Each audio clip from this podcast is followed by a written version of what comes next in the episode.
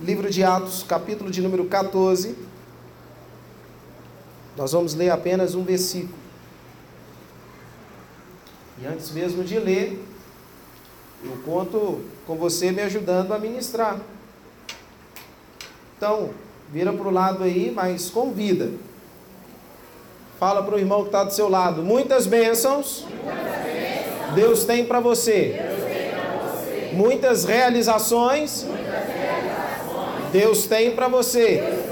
você. Muitas conquistas. Deus tem para você. Muitos livramentos, Deus tem para você.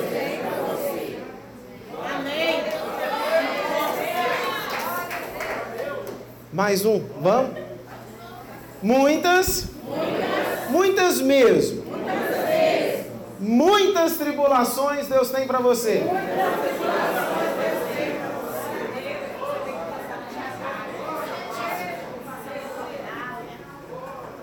Não, certo? o bom que você diz com um sorriso no rosto. É ânimo. Há quem, quando estava dizendo de muitas tribulações, pode pensar: se você quiser, eu te dou até um bocado das minhas. Leva, a gente divide.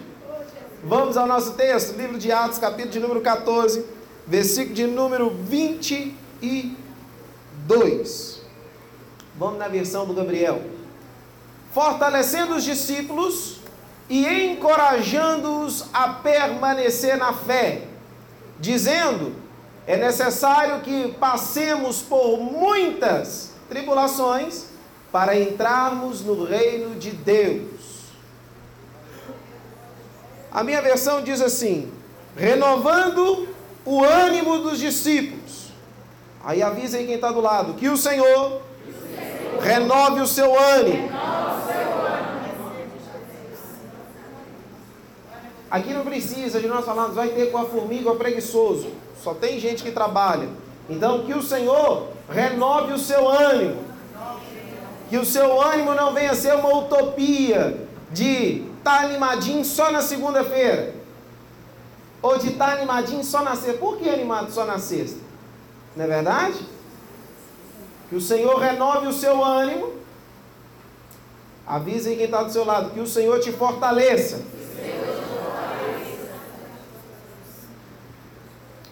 Aí o apóstolo Lucas ele continua dizendo, ele estava renovando os ânimos, o ânimo e fortalecendo os discípulos, exortando-os a perseverar na fé.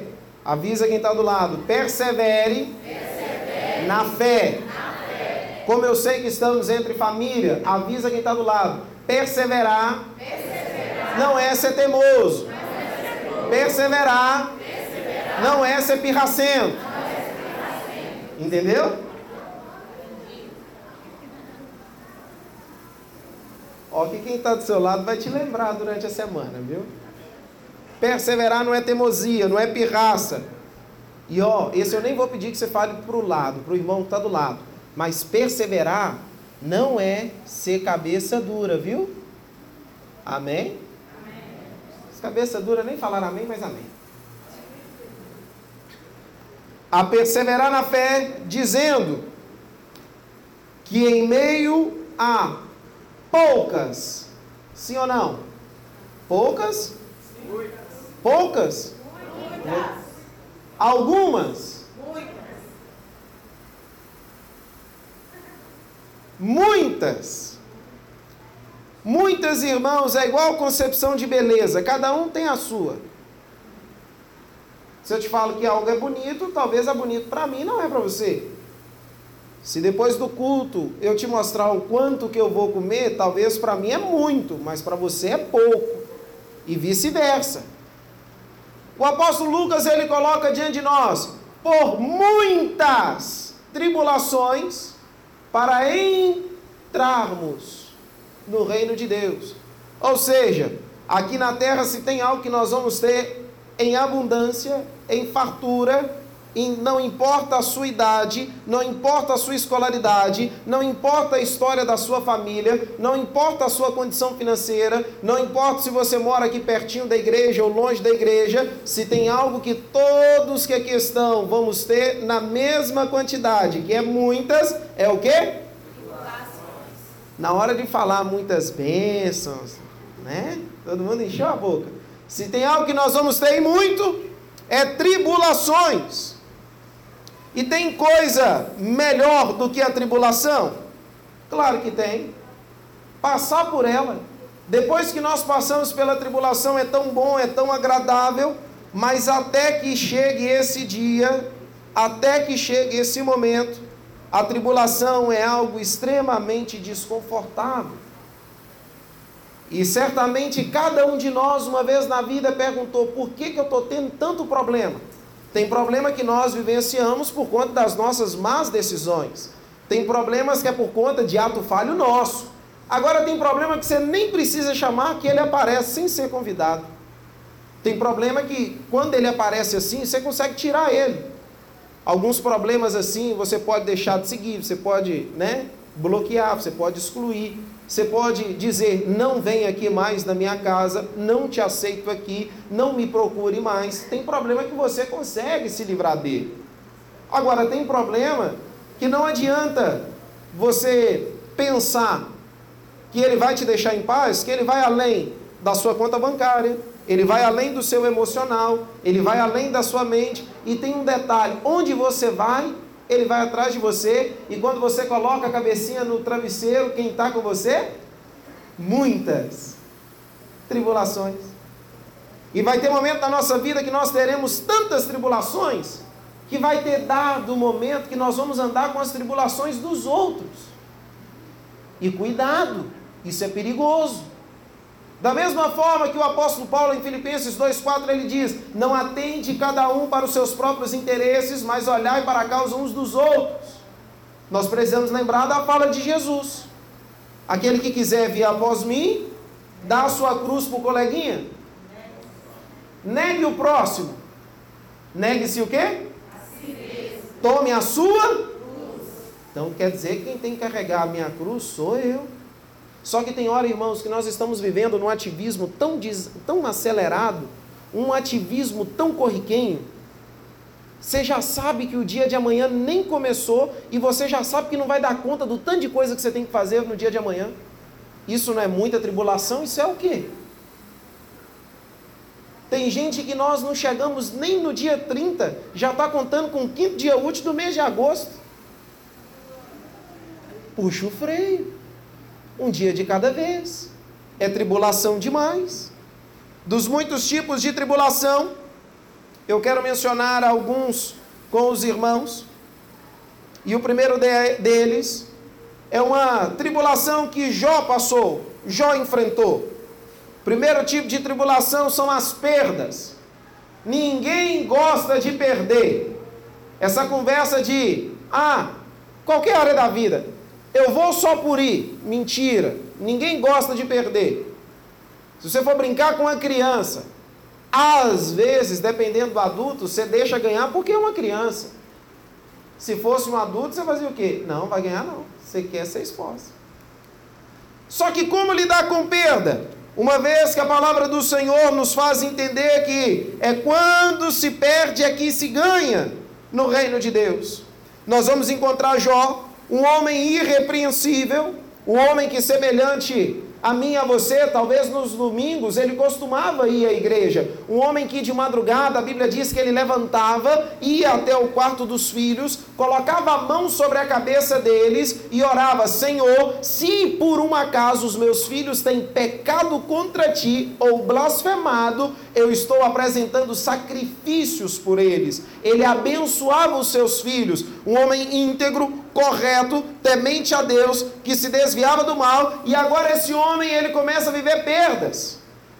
Ele começa a viver a perdas por motivos a qual ele demora um pouquinho para entender. Que quando a coisa começa a acontecer na vida de Jó, no capítulo de número 2 e 3, ele chega a dizer: Maldito foi a noite que anunciaram que iria nascer o um menino, apaga o dia do meu nascimento. Com outras palavras, Jó está dizendo: Eu não tenho nem mais ânimo para celebrar o meu aniversário. De repente chegou tribulação demais. Jó ele começa a enfrentar sérias perdas, ele perde os filhos de uma só vez, ele perde as posses, ele perde a saúde, e sobre essas perdas de Jó, cá para nós, nós estamos cultuando entre pessoas que perderam entes queridos, mas que parece que foram sepultadas juntos com eles. Não é que eu queira tocar na sua ferida. Eu sei que perder um pai, perder uma mãe, perder um filho, perder uma filha, isso dói e dói muito. O pior é enfrentar essa perda e perder pessoas que ainda estão vivas.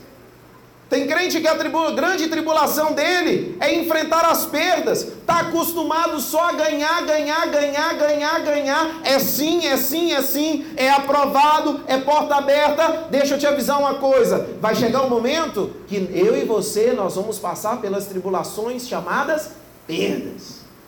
Nós vamos perder amigos, nós vamos perder contato com pessoas a qual nós imaginávamos que seria para a vida toda. Gente que falou: "Tô contigo e não abro, tamo junto. Onde você for, eu vou. Seu Deus é o meu Deus. Na hora que a coisa apertar, conta comigo." A coisa nem apertou, só ajustou. Cadê? Sumiu. Jó ele passa por essas perdas e ele nos ensina algo extremamente extraordinário. Ele coloca diante para nós o entendimento de Romanos capítulo 8, versículo 28. Todas as coisas cooperam para o bem daqueles que amam a Deus, independente daquilo que eu esteja vivendo, eu preciso estar preparado e entender que se Deus quiser que eu perca algo na minha vida, só tem uma pessoa que pode tirar aquilo que eu tenho, aquilo que sou. Essa pessoa é Deus. Diabo não tem poder para tirar nada na minha, na sua existência, se Deus não permitir. Crente, entenda bem uma coisa nessa noite, meu querido, minha querida, quando eu e você estivermos passando por um momento de perda, não culpe a Deus. É muito fácil pegar e dizer: o culpado disso tudo é Deus. Lembra da mulher de Jó? Amaldiçoou seu Deus e morre. Ao primeiro momento, ela não entendeu. Depois ela cola com o marido e suporta todo o propósito que Jó teve que viver teve que enfrentar. Lidar com a perda nem sempre é algo agradável e é algo fácil.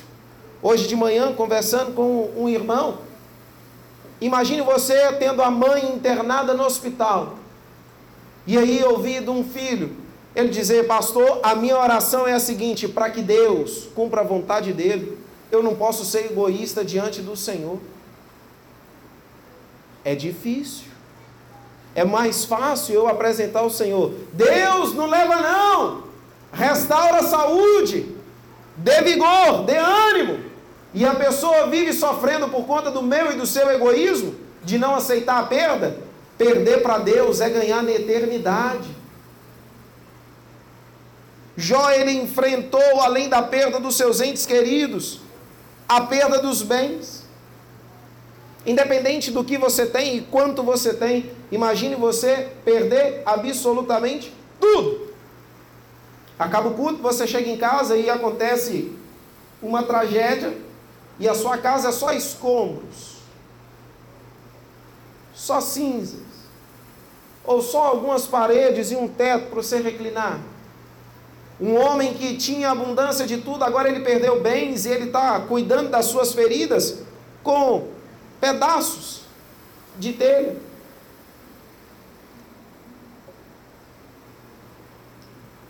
Tem crente que ele nem perde muita coisa, mas quando ele perde um pouquinho dos bens, ele já esquece de Deus. E não sabe por que vive atribulado. Tem pessoas que dizem amar ao Senhor e a obra do Senhor, mas pensam que devolver o dízimo, porque o dízimo você não paga, você devolve, e ofertar na casa do Senhor, está perdendo. Não vou entrar nem no mérito de quem pensa que vai para pastor, porque não posso perder tempo com isso. Mas tem gente que pensa que está perdendo. Vai vir sobre mim você algumas tribulações que vai ser, pode ser perda de entes queridos, pode ser perda dos bens, como também pode ser a perda da saúde. Talvez eu e você nós temos a fé inabalável no Senhor, até que enquanto estivermos saudáveis, enquanto eu tiver força, vigor, ânimo, eu vou dobrar o meu joelho, eu vou clamar ao Senhor, Eu não, eu não tenho um coração no dinheiro, pastor. Essa parte de tribulação aí não é para mim. Que dinheiro para mim nunca nem tive. O que dirá se eu perder o pouco que eu tenho? Para mim está tudo certo. Agora, e se perder a saúde? Imagine você perdendo a saúde, perdendo o vigor físico. Imagine você, mulher, perdendo a saúde e os seus cabelos indo embora. Quando nós perdemos a nossa saúde, é um desafio na nossa fé. Muitas vezes é difícil aplicar as Escrituras a nós mesmos, assim como nós costumeiramente falamos aos outros. Como suportar a perda da nossa saúde e permanecer fiel ao Senhor. Nós precisamos lembrar que a graça do Senhor é suficiente na nossa vida. Nós precisamos entender que o Senhor, Ele está no controle de todas as coisas. É inevitável que vamos enfrentar a perda enquanto estivermos aqui na terra. É inevitável que podemos perder entes queridos, podemos perder bens, podemos perder saúde. Só tem uma coisa que eu e você não podemos perder de jeito nenhum: é a sensibilidade de ouvir a doce voz do Espírito Santo. Só tem uma coisa que eu e você nós não podemos perder hipótese algum: é o desejo de falar com Deus e ouvir a voz de Deus. Se tem uma coisa que você não pode perder, mas tem que trazer consigo na memória, é que as misericórdias do Senhor, ela continua renovando a cada manhã. Não perca tempo e nem coloque o seu coração nas perdas, mas entenda bem uma coisa: tem um Deus que tem o controle da sua vida, mesmo antes de você nascer, e não vai ser por algumas más decisões suas que esse Deus perdeu o controle. Se tem uma coisa que não podemos perder, é o privilégio de ser cuidado por um Deus onipotente, um Deus que ele não falha, um Deus que não tarda, um Deus que não atrasa, mas é um Deus que diz: Meu filho, você pensa que está perdendo aqui no presente, mas eu conheço o seu futuro, está ganhando lá na frente, está semeando, prepara para colher, porque eu sou o Deus que dá a semente e também dá a colheita ao cem por um. Sobre muitas tribulações, se você vem perdendo algumas coisas, não se preocupe, tem uma bênção que somente Deus pode nos conceder é a bênção da restituição. A quem pensa que o tempo perdido não volta, palavra do Senhor, ele diz: restituirei os anos consumidos pelo garfanhoto. Na minha, na sua história, não tem essa de que já passou o meu tempo, a idade já chegou, está tarde demais, está novo demais. Nós vivemos não no tempo Cronos, nós vivemos no tempo Kairos Tempo de Deus é perfeito, vontade de Deus é agradável, vontade do Senhor é soberana. Aquele que cuida de nós, aquele que escreve a nossa história, ele sabe aquilo que nós necessitamos, ele sabe aquilo que nós precisamos deixar, ele sabe muito bem o que passa no meu e no seu coração. E sejamos sinceros: se Deus não tirar algumas coisas, será que nós teríamos a devida coragem de abrir mão? Entende que a tribulação da perda se faz necessária?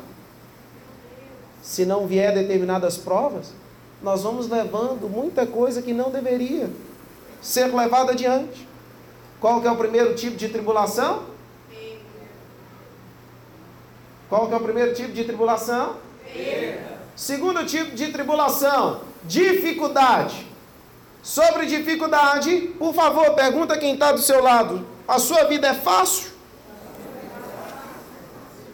Pelo sorriso, eu vou, né?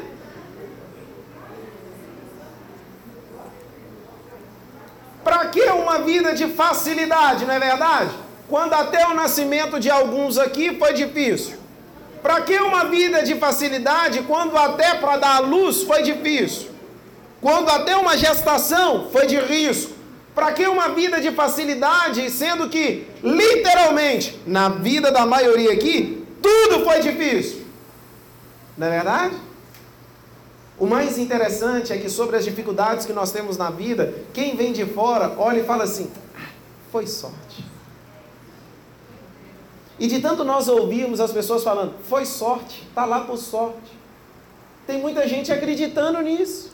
Não foi sorte, não. Tem a mão de Deus. Tem mérito seu. Sobre dificuldade, irmãos, eu me lembro de Jacó. Deus escolheu Jacó e não Esaú para a proeminência e bênção como parte da promessa. Deus prometeu estar com ele e abençoá-lo. Ainda assim, esse homem passou por dificuldades tremendas. Jacó ele teve que lidar com problemas familiares. No nascimento, ele nasce agarradinho no calcanhar do seu irmão e é marcado como quê? Trapaceiro. Tem coisa pior do que você ter dificuldade no seio da família? Eu estou diante de pessoas que, quando tem uma dificuldade no trabalho, você mata no peito, arregaça a manga, vai para cima e resolve. Mas e quando a dificuldade é em casa, hein? E aí? Que manga que regaça? Como é que bate no peito? Lá fora é fácil, dentro de casa a dificuldade ela triplica. Se a dificuldade é lá fora, você tem até palavra de ânimo e conselho para quem está enfrentando. Fulano faz assim, age assim, assim, assim, assim, assim. Mas e quando você chega dentro de casa, como é que é? Hã? Jacó ele enfrentou a dificuldade dentro da sua família. Ele teve problemas familiares, ele teve problema com o seu irmão, a ponto do seu irmão querer matá-lo. Imagine com exceção de alguns filhos únicos aqui, mas do seu irmão querer te matar? Venhamos e convenhamos, só para descontrair. Qual é o irmão que nunca virou para o irmão e disse: Eu vou te. Está vendo? Alguns confessaram: Eu vou te matar. Matar nada. Alguns mais novos tem, né? Chega até a pegar faca para o mais velho. Mata nada. É só momento de ira. Mas o mundo avançou e tem alguns casos acontecendo. A maldade aumentou. Jacó ele teve problema além do seu irmão. Talvez Jacó tenha pensado: eu vou mudar de uma terra e eu vou me casar. E aí a dificuldade que eu tenho enquanto solteiro vai acabar. Aos irmãos casados, hão de concordar comigo. Tem muito solteiro que pensa que quando ele casar, ele vai ser dono do seu tempo, ele vai ter o seu dinheiro, ele vai poder viver no horário que ele bem entender. Eu conto ou vocês contam? Ele pensa que vai ser mil maravilhas, que a lua de mel vai durar a vida inteira, né? Ele pensa que vai curtir todo dia, que vai ser todo dia Netflix, né? Ele nem lembra da CEMIG, da internet, do SAI, ele nem lembra. Ele pensa o quê? Vou é curtir. Não vou ter dificuldade nenhuma. Vou poder comprar o que eu quiser. Ah, vai? vou poder ir onde eu quiser. Ah, vai? vou vestir o que eu quiser. Oh! Não vai não. Ele não vai não.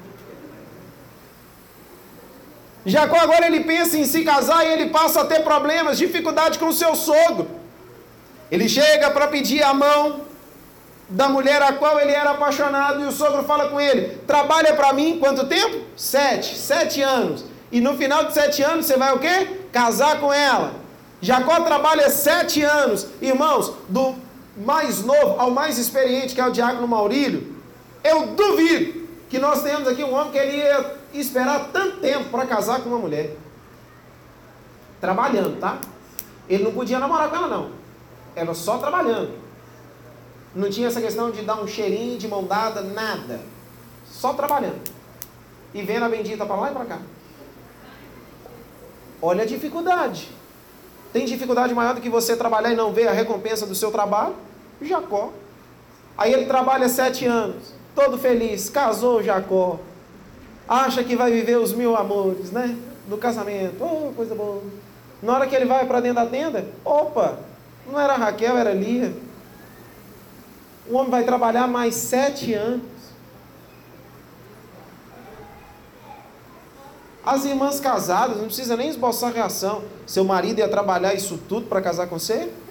Claro que ele ia, porque ele casou, estou saindo em defesa deles. Não é verdade? Olha o tanto de tempo que esse homem está trabalhando com você, está vendo? A maioria aqui tem longos anos. Jacó ele trabalha esse tempo todo. Foi enganado.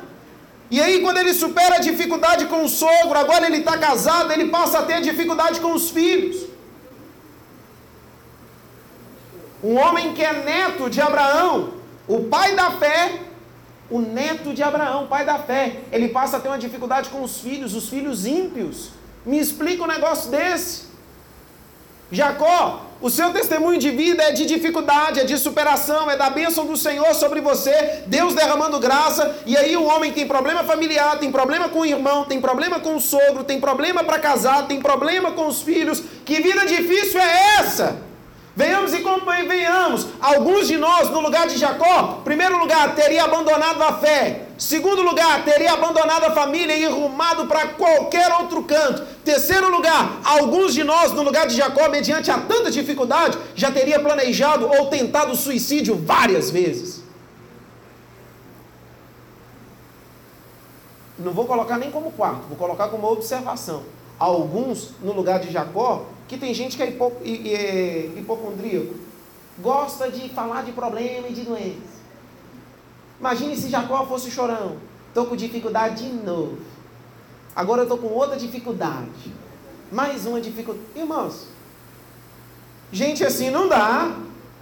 Está com dificuldade, irmão, mas está vivo? Tô. Então rompe em fé. Tem que ter ânimo. Em nenhum momento da história de Jacó você vai ver ele desanimado, cabisbaixo ou entregando os pontos. Em nenhum momento da vida de Jó você vai ver ele dizendo: Para mim não dá mais.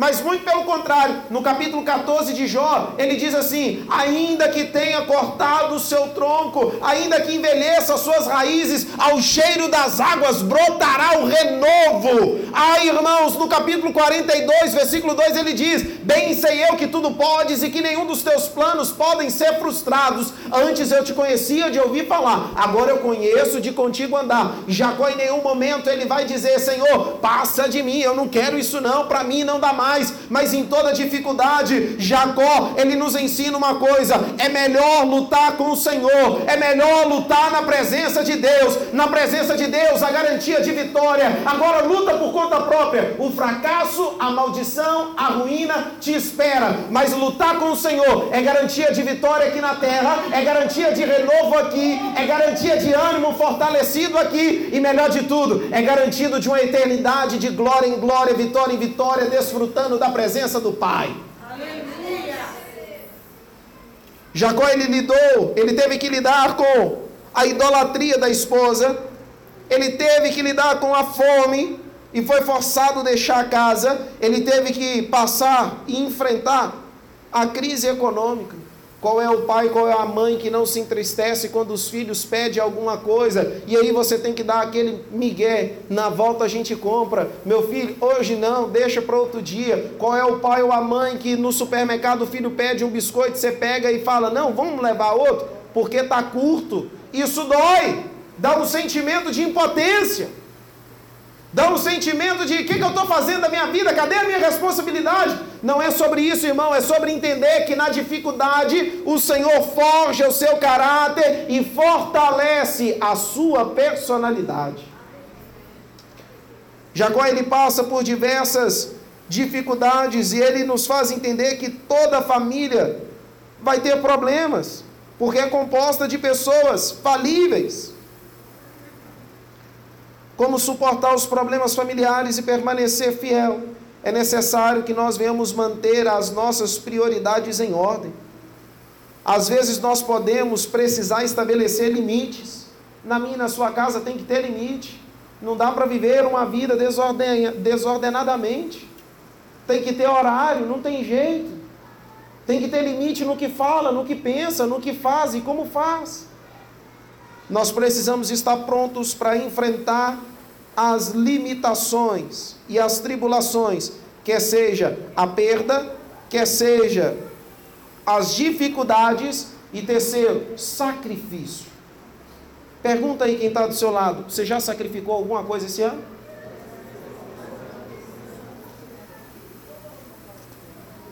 Tem gente que quer ter vitória, mas sem sacrifício.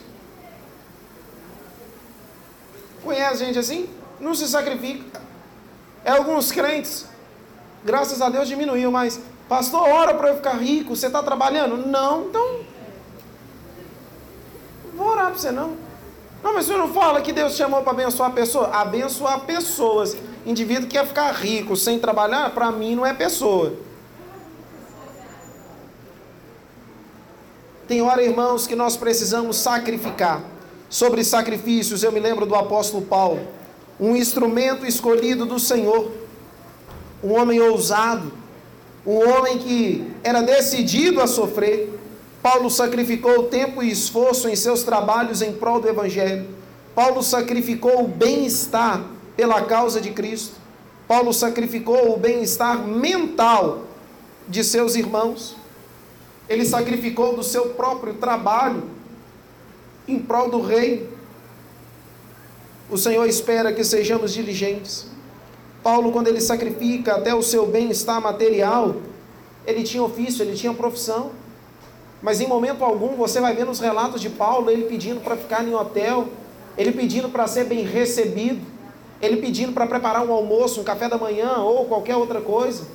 Mas contudo, Paulo ele faz um sacrifício de tal forma que ele diz: Eu considero como esterco todas as coisas, por amor daquilo que eu tenho aberto mão, por amor de Cristo.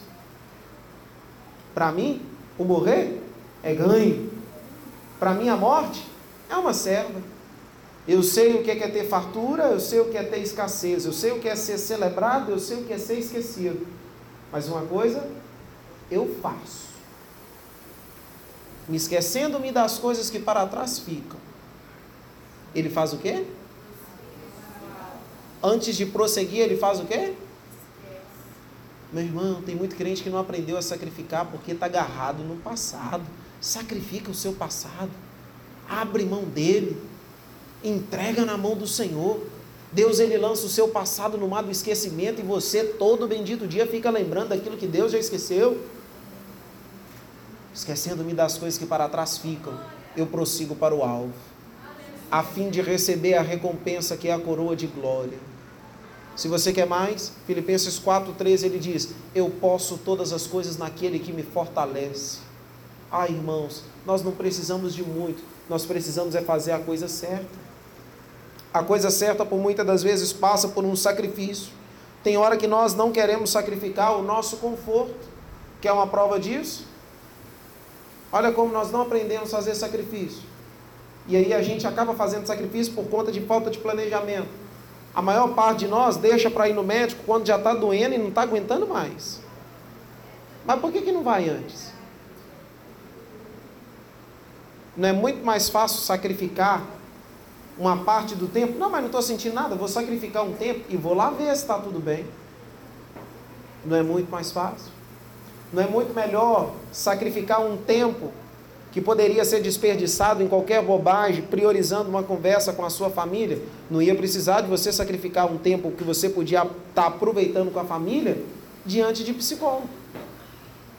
Se você sacrifica uma parte da sua renda para investir no seu momento com a sua família, você não vai precisar sacrificar a sua renda para socorrer e para não perder a sua família. Tem hora que nós invertemos a ordem das coisas. Nós sacrificamos o que não pode ser sacrificado e o que deveria ser sacrificado, nós não sacrificamos. Às vezes, os sacrifícios que nós precisamos fazer são mínimos dentro de casa. Sabe por que a tribulação às vezes vem sobre nós? Às vezes não é nem a perda, não é nem a dificuldade, às vezes a tribulação para nós é o sacrifício. Porque eu me lembro de Abraão. Deus vira para ele e fala o que? Abraão, eu quero um sacrifício. Dá um menino para mim. No capítulo 22, no versículo de número 4, Abraão no caminho, ele fala, ele é interrompido por Isaac, pai, nós temos aqui a lenha, o fogo, o cutelo, mas cadê o cordeiro? Abraão entendeu o que, que ele precisava sacrificar. Ele precisava sacrificar, não estou chamando Abraão de incrédulo, mas algumas coisas que ele demorou a verbalizar. Abraão, opa, meu filho, Deus proverá para si o cordeiro no ato no Monte Moriá, você sabe muito bem. Abraão levanta o cutelo e o que, que acontece? Brada o anjo do Senhor: Abraão, sei que temes a mim, não precisa do sacrifício. Sabe o que eu quero te dizer, meu irmão? Tem muita gente sacrificando aquilo que não deveria ser sacrificado. Para de sacrificar a sua família, para de sacrificar os seus, para de sacrificar um tempo que você poderia estar de, tendo de descanso e pensar que tudo é trabalho eu preciso trabalhar, trabalhar, trabalhar, porque lá na frente eu vou colher. Quem te garante que você lá na frente você vai colher? Para de sacrificar aquilo que não é para ser sacrificado. Deus requer de nós obediência. Vamos obedecer o que Deus tem para nós? Vamos entender que é um tempo determinado para todas as coisas? Vamos entender que há tempo de eu plantar, há tempo de eu colher, há tempo de eu abraçar, há tempo de eu deixar de abraçar. Afinal de contas, a Bíblia nos diz: obedecer é melhor do que se sacrifício é uma tribulação para você, quer dizer que não está obedecendo. Um outro detalhe dentro do sacrifício que o apóstolo Paulo ele nos ensina é que nós vamos passar por perseguições, nós vamos passar por difamações, nós podemos ser tratados de maneira a qual, dentro da nossa concepção, não é a maneira devida, mas em todo tempo Deus continua cuidando de nós. O apóstolo Paulo, ele sabia matar perseguidores de Cristo, mas a partir do momento que ele entende que ele anda com Cristo, ele deixou de matar. Ele poderia revidar alguns golpes que ele recebia, mas em momento algum. Tem crente que no meio do sacrifício, ele acha que ele tem que atacar pessoas. Meu irmão, a nossa luta não é contra a carne e o sangue, mas é contra principados e dominadores do mal. Uma quarta tribulação que nós precisamos aprender e saber que nós vamos enfrentar. Avisa quem está do seu lado, presta atenção. Essa quarta tribulação é, aí agora que você fala, emoções, emoções. Danificadas. danificadas. Conhece alguém ansioso, depressivo, solitário, espírito de inferioridade. Eu não consigo, eu não tenho ninguém por mim, eu sou rejeitado, ninguém me quis.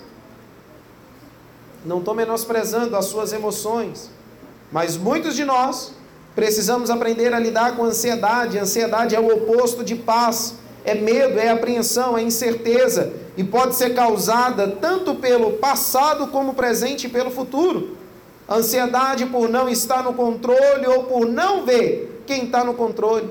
A ansiedade e emoções danificadas vão dividir a nossa mente. É tanta mente dividida por aí que você está conversando com a pessoa, você está ali, mas sua mente está em outro lugar. É tanta gente com emoções danificadas que você não queria chorar, mas mediante uma situação você chorou e você nem sabe por quê. Emoção danificada. Era um momento que era para ter alegria e a alegria ser transformada em euforia, mas está com a emoção tão danificada que nem soube, soube como expressar a alegria devida. É uma emoção danificada muitas das vezes pela criação que teve na infância a emoção danificada que retarda a nossa produtividade. Você poderia estar rendendo muito mais, não só no seu ambiente de trabalho, mas como pessoa. Você não consegue administrar o seu tempo. É aquele tipo de pessoa que fala: está faltando tempo para mim, quando tiver mais tempo eu vou conseguir. Não vai, não, porque enquanto você viver é 24 horas por dia e você sempre soube disso. Se não está conseguindo, emoção danificada. É uma emoção tão danificada que você passa a calcular quantas horas de sono vai ter. Não, essa noite eu vou ter só quatro horas de sono. Hum, eu não vou conseguir dormir. Meu irmão, a Bíblia me diz o seguinte: deito e logo durmo, acordo porque o Senhor me sustentou. Não é quantas horas de sono eu tenho, é sob a companhia de quem me faz repousar em segurança. Como assim, pastor? O Senhor é o meu pastor e nada me faltará. Deitar me faz em verdes pastos. Guia-me mansamente por águas tranquilas. Vão parar de ter a mente dividida? Deixa Deus cuidar de você. Deixa Deus cuidar do seu emocional. Uma mente dividida, emoções danificadas, afeta as nossas relações pessoais com os outros. É difícil manter as nossas ansiedades para nós mesmos, a gente começa a colocar para fora. O problema é que tem muita gente colocando para fora com quem só vai piorar a sua emoção que já está danificada. Ao invés de falar com quem pode ajudar, vai falar com quem não pode ajudar. Hoje diminuiu muito, mas você lembra de uma época que tinha algumas pessoas que iam no Facebook e colocavam me sentindo triste, me sentindo depressivo, me sentindo alegre e por aí vai. Se tem alguém que precisa saber como nós nos sentimos, é o Senhor. Em Romanos capítulo 8, a partir do versículo de número 28, 30, 32, ali em diante, vai nos dizer que o Espírito Santo, com gemidos inexprimíveis, ele leva ao Pai todas as minhas e as suas Emoções. Ele leva ao Pai aquilo que nós não verbalizamos. As emoções danificadas vão nos levar a decisões insensatas. Emoções danificadas roubam a nossa alegria, a nossa paz. Revelam um terrível desperdício de tempo e energia. Você acha que tudo que você fez não valeu a pena? Perdeu tempo, perdeu dinheiro, gastou energia à toa, emoções danificadas. Como fazer para lidar com isso? Permita Deus cuidar de você, permita ser cuidado por Deus, permita ter Deus no controle. Nem sempre na sua vida quem tem que estar no controle é você, mas permita Deus guiar os seus passos. As coisas têm que ser do meu jeito, senão eu não consigo. Está na hora então de deixar ser do jeito de Deus. Quer ter a emoção restaurada? Descansa no Senhor. Outro tipo de tribulação que nós vamos enfrentar, a culpa. A culpa ela pode ser definida de duas maneiras: um estado de ter feito algo errado ou ter cometido um delito, ou um sentimento doloroso de autocondenação por ter feito algo que reconhecemos como sendo um pecado. Tem crente que a tribulação dele é a culpa. De fato, tem momento que ele entende que ele é o culpado. O problema é quando ele não é o culpado e ele está carregando uma culpa que nem é dele. Deixa eu te lembrar uma coisa, porque agora eu preciso ser um pouco mais objetivo. A minha a sua culpa, Jesus levou no Calvário toda ela. Não tem sobre nós nenhuma condenação. Ao terceiro dia, ele ressuscitou o apóstolo Paulo vai dizer: Ó morte, onde está a sua vitória? Ó morte, onde está o teu aguilhão? Sabe o que isso quer dizer, meu irmão, minha irmã? Sobre a minha a sua vida não tem nenhuma condenação, mas tem uma palavra de vida. Tem a liberdade na presença do Senhor. Sobre a minha a sua vida não vale esse negócio de consciência pesada. A Bíblia diz que aquele que confessa e deixa alcança misericórdia. Ou seja, se eu entendo verdadeiramente aquilo que o Senhor é por mim eu vou ser liberto de toda culpa.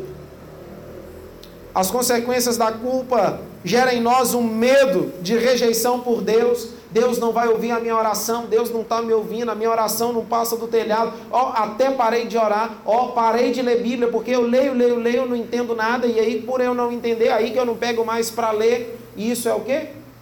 Medo, culpa, sentimento de culpa. Eu fiz algo que é impossível do Senhor me alcançar. Deus não vai se agradar de mim assim. Quem diz? A sua culpa não afasta Deus de você. Mas se você não permitir que Ele tome conta de você, é você que usa a sua culpa para se afastar de Deus. Tem diferença. A culpa nos faz sentir forte ansiedade, sentir que o juízo de Deus pode ser iminente sentir que a nossa energia está indo embora em uma sensação de autopunição, sentir uma insegurança, sentir uma vida de oração prejudicada e até mesmo pensar. Tem crente que, por conta da culpa, chega a viver em depressão, mas tem alguns que nem chegou a viver em depressão e acha que está com depressão. Tem diferença. Pensa que está vivendo depressão por conta da culpa entrega a culpa no altar do Senhor, vai viver livre, leve, solto, abençoado, abençoada na presença dEle. A culpa nos faz sentir e pode causar em nós até doenças físicas. E desencadear em nós uma outra tribulação, que é o medo. Tem gente que tem todas essas tribulações que eu mencionei a você: tribulação do sacrifício, da perda, da dificuldade, da culpa e que quando chega no medo, tem medo de ser aceito, tem medo de ser rejeitado, tem medo de o que tem não ser o suficiente, tem medo de não ter tempo para alcançar, tem medo de tudo e de todos, tem medo e receio de que os seus erros sejam descobertos. O desânimo é o medo do fracasso causado por uma falta de confiança. Tem muitas pessoas que têm medo por conta das lições da infância. Lembra da maneira a qual os pais costumavam ensinar? Menino, não põe o dedo na tomada. Alguns falavam, põe o dedo na tomada que você vai tomar choque. Você gosta de tomar choque? E aí cresce uma criança com medo de choque. Tem muitos que têm medo por conta das lições da infância. Quando pai e mãe dizia: chegar em casa você vai tomar um couro, chegar em casa a gente conversa. Você sabia que não era uma conversa? Gera bloqueio. E aí, na fase adulta, quando alguém diz, nós precisamos conversar, mas depois eu te conto, sofre de ansiedade que é um absurdo. Não, fulano, você comentou, fala de uma vez, ué. Não, hein? Você quer falar comigo? Vamos, vamos conversar de uma vez. Esse negócio de depois, não tem depois, não, hein? Eu, hein? Não, eu tenho um negócio para te contar, mas depois eu te conto. E a pessoa fica com medo. Meu Deus, que será que vai me contar? E o pior de tudo, você sabe que não fez nada de errado. Sabe como é que a gente descobre? A maioria de, de pecado, ou quando o crente está mais ou menos assim, cometendo atos falhos, fala assim, ó, vai tudo bem? Vamos bater um papo? E aí fala, essa semana está apertado para mim, mas semana que vem a gente conversa. Na semana inteira, o crente me confessa tudinho. Nem perguntei. Perguntei se estava bem. Não, pastor, é porque, ó, oh, aqui, aqui, assim, está assim. Falar, ah, que bom confessor, né? Irmãos, nós precisamos ser livres de todo medo. Tem gente que tem medo por conta do pecado. E o medo ele vem por uma consequência do pecado. Tem muitas pessoas que por medo acabam vivendo de dúvida. Será que isso é de Deus? Será que Deus está no negócio? Será que Deus está fazendo? Senhor, confirma. Deus já confirmou tantas vezes, cá para nós. Deus vai ter que confirmar quantas vezes mais? Ah, Senhor, só mais uma confirmação? Venhamos e convenhamos. Agora, é, é hipoteticamente falando, óbvio. Você, no lugar de Deus, se alguém te pedisse um tanto de confirmação que você pede, você vai falar: oh, não te dou mais nada. Chega. Estou confirmando há tantos anos. E tem outra. Eu te falo tantas coisas que quando acontece, você esquece que eu te falei. Que medo é esse daquilo que eu falo? O medo ele gera em nós, em alguns, até mesmo a pobreza de autoimagem, de se sentir que não vai ser aceito. O medo provoca em alguns o sentimento de metas inatingíveis. Uma pessoa que, por medo da realidade que vive, coloca meta lá em cima que sabe que não vai alcançar. Conhece gente assim? Irmãos, tem gente que de fato, academia não é para você não. Você vai fazer academia, às vezes é gato pingado. Você vai fazer três meses, vai parar, vai voltar três meses. Agora tem gente, não, tem gente que vai entrar no negócio, vai pegar gosto vai até o final. Né?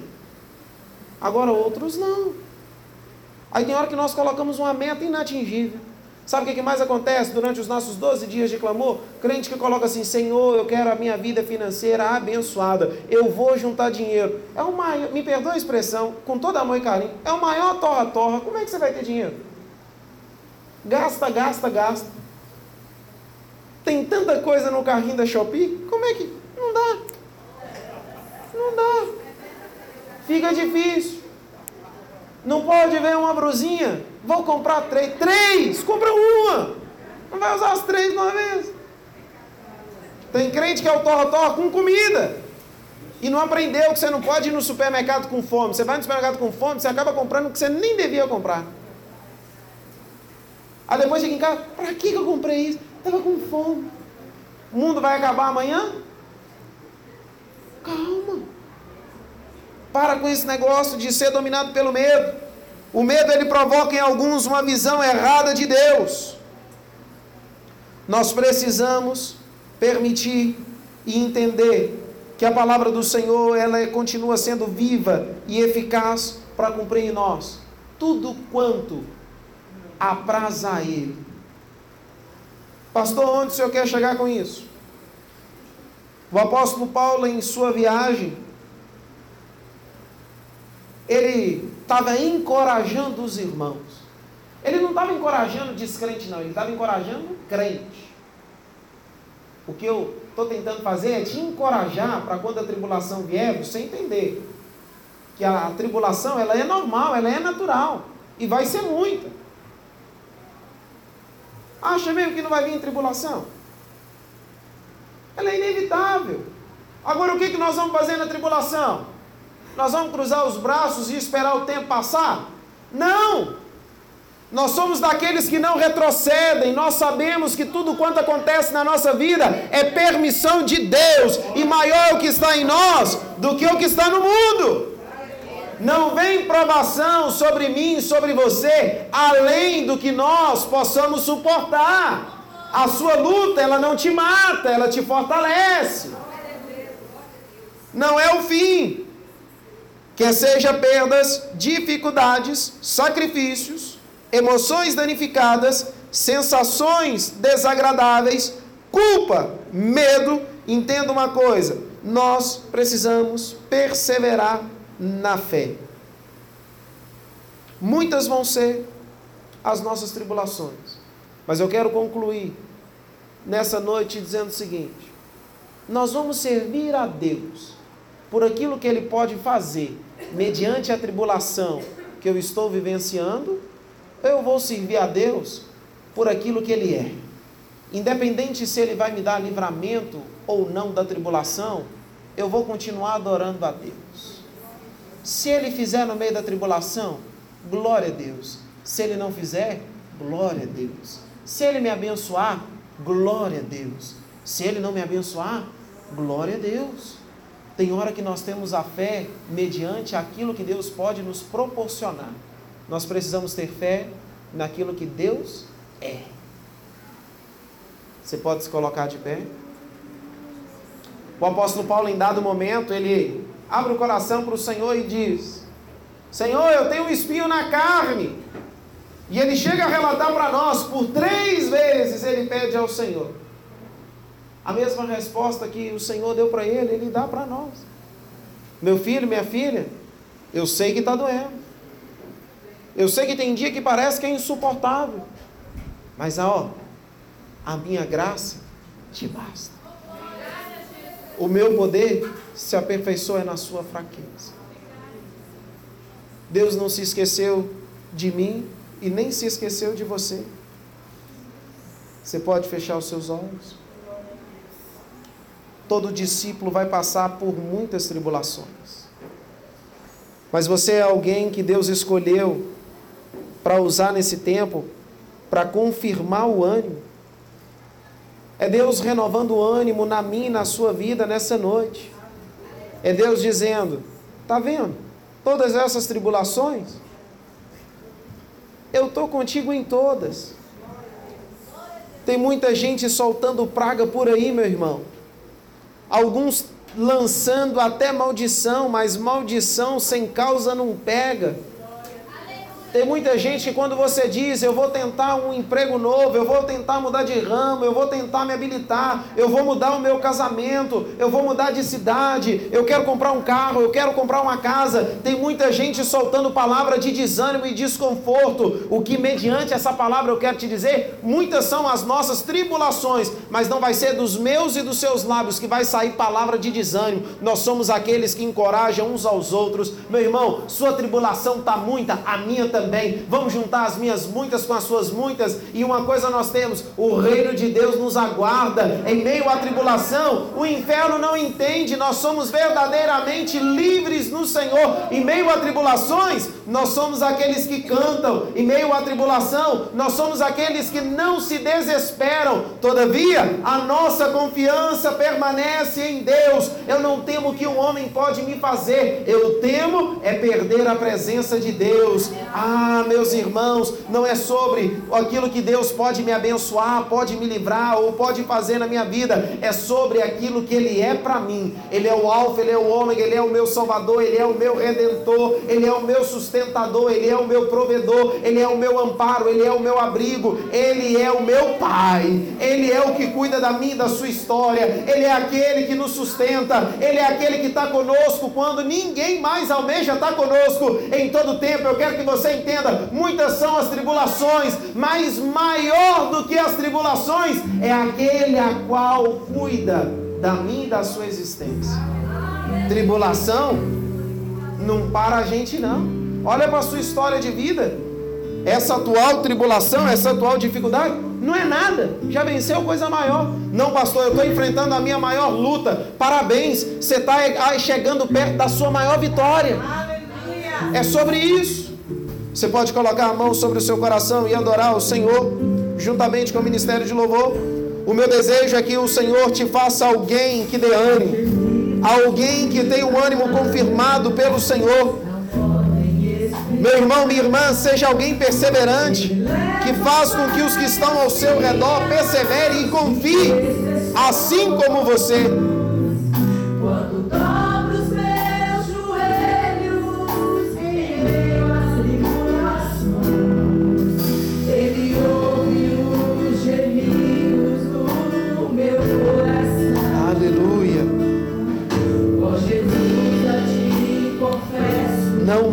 Para viver, Senhor.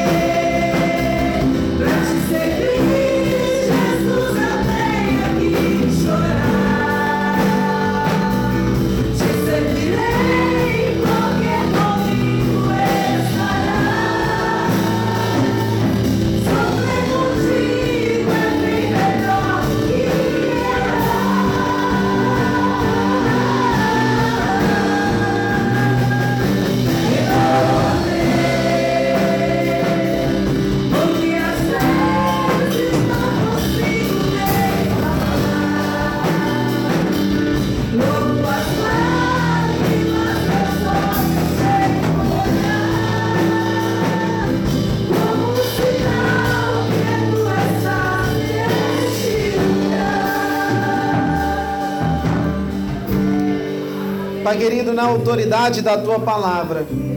Senhor, desde o menor até o maior, do mais novo ao mais experiente. Todos nós temos as nossas tribulações, tribulações essas que são muitas. Há tribulações que nos faz pensar em desistir, há tribulações que nos faz pensar em chutar o balde, há tribulações que nos faz chorar e há tribulações que nos faz nem ter lágrimas e nem tampouco palavras para expressar diante do Senhor aquilo que nós estamos sentindo. Senhor, há tribulações que vêm sobre nós que nós nem sabemos para onde ir ou o que fazer. Pai, obrigado porque o Senhor não se esquece e nem tampouco nos perde em meio às tribulações. Senhor, sobre toda e qualquer tribulação, sustenta cada um dos teus filhos e filhas aqui nessa noite. Pai, que em meio às perdas, quer seja a perda de bens, quer seja a perda de confiança, a perda de familiares, Senhor, o Senhor é o Deus de toda consolação. Que essa tribulação ela tenha o seu fim sobre a vida do meu irmão e da vida da minha irmã. Pai querido, que sobre toda dificuldade Obrigado porque o Senhor tem nos permitido avançar, conquistar e alcançar. Assim como nós declaramos na vida uns dos outros, muitas são as bênçãos, muitas são as vitórias, muitos são os livramentos, porque em meio a toda dificuldade, nós temos desfrutado do cuidado do Senhor para conosco. Pai, não permita que o meu irmão e a minha irmã venha ser tribulado por sacrifícios ineficazes e sacrifícios inúteis, mas que nós venhamos reconhecer aquilo que precisamos fazer, Senhor. Senhor meu Deus, sobre as emoções danificadas, que seja a ansiedade, a ira, o perdão, as sensações desagradáveis, restaura, Deus bendito, o emocional do meu irmão e da minha irmã. Senhor, que não venha ser a ira a nos dominar quando a tribulação vier, que não venha ser a dúvida, a incerteza, que não venha ser o medo a nos dominar. Senhor meu Deus, que todo sentimento de culpa, de inferioridade, de rejeição, bata em retirada da vida dos teus filhos. Nós cremos que somos verdadeiramente livres no Senhor. Senhor, que o Senhor esteja fortalecendo a cada um dos teus filhos que aqui estão, que estão ouvindo essa palavra. Fortaleça, Deus bendito. A tua palavra é alimento para nós. E que na força desse alimento nós venhamos caminhar, sabendo que o Senhor tem preparado para nós o reino dos céus. Um reino esse a qual não haverá mais tribulações, não haverá mais morte, nem dor, nem pranto, nem tudo quanto aquilo causa dor no coração dos teus filhos. Obrigado porque as tribulações são necessárias, a fim de que venhamos desfrutar de tudo quanto o Senhor preparou para nós no reino dos céus. Receba, Deus amado, a nossa total confiança e dependência no Senhor. É o que a ti oramos em nome de Jesus. Amém. Por último, avisa aí o irmão que está do seu lado. Muitas são as tribulações, mas elas são necessárias para que sejamos aptos a entrar no reino do Senhor. O reino do Senhor é o seu lugar. Espero te ver lá. Que Deus em Cristo Jesus te abençoe poderosamente.